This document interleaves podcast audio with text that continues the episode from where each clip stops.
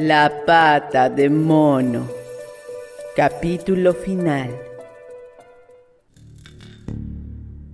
En el cementerio nuevo, a unas dos millas de distancia, marido y mujer dieron sepultura a su muerto y volvieron a la casa transidos de sombra y de silencio. Todo pasó tan pronto que al principio casi no lo entendieron y quedaron esperando alguna otra cosa que les aliviara el dolor. Pero los días pasaron y la expectativa se transformó en resignación, esa desesperada resignación de los viejos que algunos llaman apatía. Pocas veces hablaban porque no tenían nada que decirse. Sus días eran interminables hasta el cansancio. Una semana después, el señor White, despertándose bruscamente en la noche, estiró la mano y se encontró solo. El cuarto estaba a oscuras. Oyó cerca de la ventana un llanto contenido. Se incorporó a la cama para escuchar. Vuelve a acostarte, dijo tiernamente. Vas a coger frío. Mi hijo tiene más frío, dijo la señora White y volvió a llorar. Los sollozos se desvanecieron en los oídos del señor White. La cama estaba tibia y sus ojos pesados de sueño. Un despavorido grito de su mujer lo despertó. ¡La pata de mono! gritaba desatinadamente. ¡La pata de mono! El señor White se incorporó alarmado. ¿Dónde? ¿Dónde está? ¿Qué sucede? Ella se acercó. La quiero. ¿No la has destruido? Está en la sala, sobre la repisa. Contestó asombrado. ¿Por qué la quieres? Llorando y riendo se inclinó para besarlo y le dijo histéricamente. Solo ahora he pensado. ¿Por qué no he pensado antes? ¿Por qué tú no pensaste?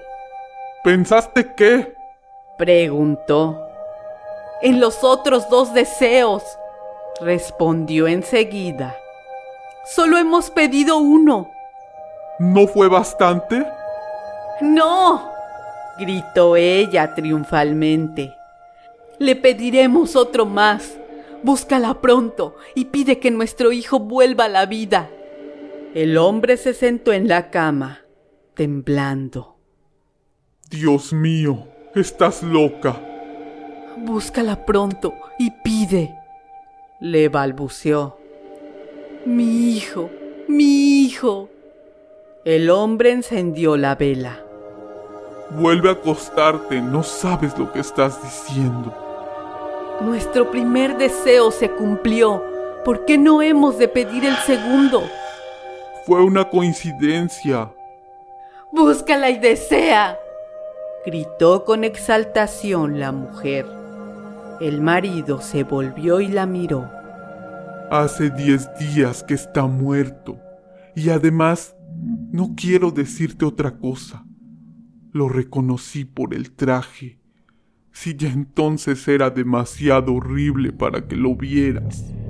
Tráemelo, gritó la mujer arrastrándolo hacia la puerta. ¿Crees que temo al niño que he criado? El señor White bajó en la oscuridad, entró en la sala y se acercó a la repisa. El talismán estaba en su lugar Tuvo miedo de que el deseo todavía no formulado trajera a su hijo hecho pedazos antes de que él pudiera escaparse del cuarto.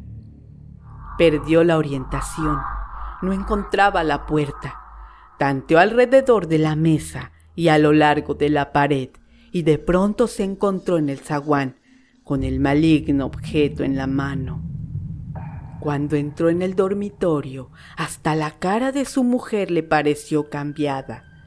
Estaba ansiosa y blanca y tenía algo sobrenatural. Le tuvo miedo. ¡Pídelo! gritó con violencia. Es absurdo y perverso, balbuceó. ¡Pídelo! repitió la mujer. El hombre levantó la mano. Deseo que mi hijo viva de nuevo. El talismán cayó al suelo. El señor White siguió mirándolo con terror. Luego temblando se dejó caer en la silla mientras la mujer se acercó a la ventana y levantó la cortina. El hombre no se movió de allí hasta que el frío del alba lo traspasó. A veces miraba a su mujer que estaba en la ventana. La vela se había consumido hasta casi apagarse. Proyectaba en las paredes y el techo sombras vacilantes. Con un inexplicable alivio ante el fracaso del talismán, el hombre volvió a la cama. Un minuto después, la mujer, apática y silenciosa, se acostó a su lado. No hablaron, escuchaban el latido del reloj. Crujió un escalón, la oscuridad era opresiva. El señor White juntó coraje, encendió un fósforo y bajó a buscar una vela. Al pie de la escalera el fósforo se apagó. El señor White se detuvo para encender otro. Simultáneamente resonó un golpe furtivo, casi imperceptible, en la puerta de entrada. Los fósforos cayeron. Permaneció inmóvil, sin respirar, hasta que se repitió el golpe.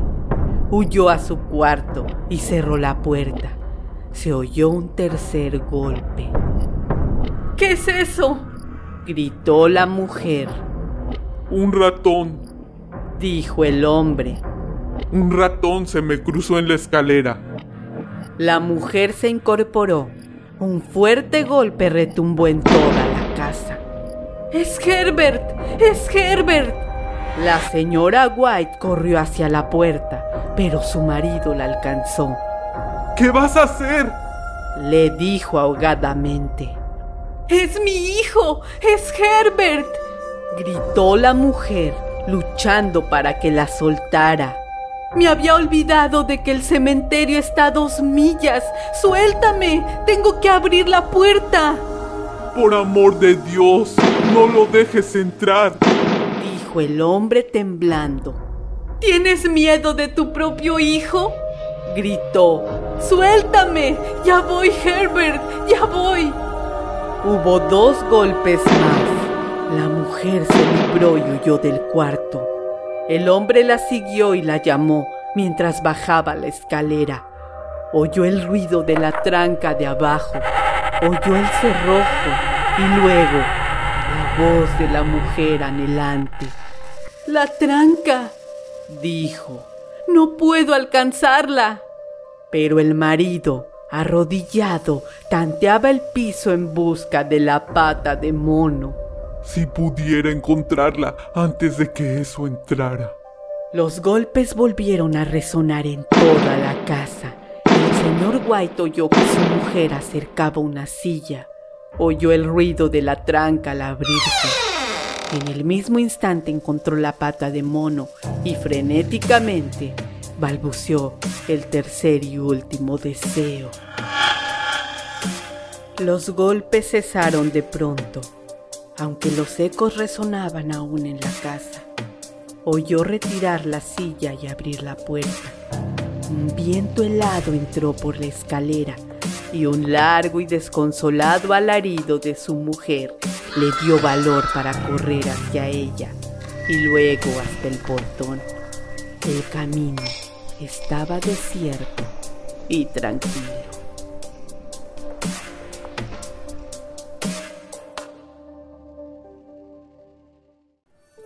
Una vez más, gracias por escucharnos. Si esta historia fue de tu agrado, no te olvides de mantenerte atento de todas las redes sociales de Ubichután Comunicaciones.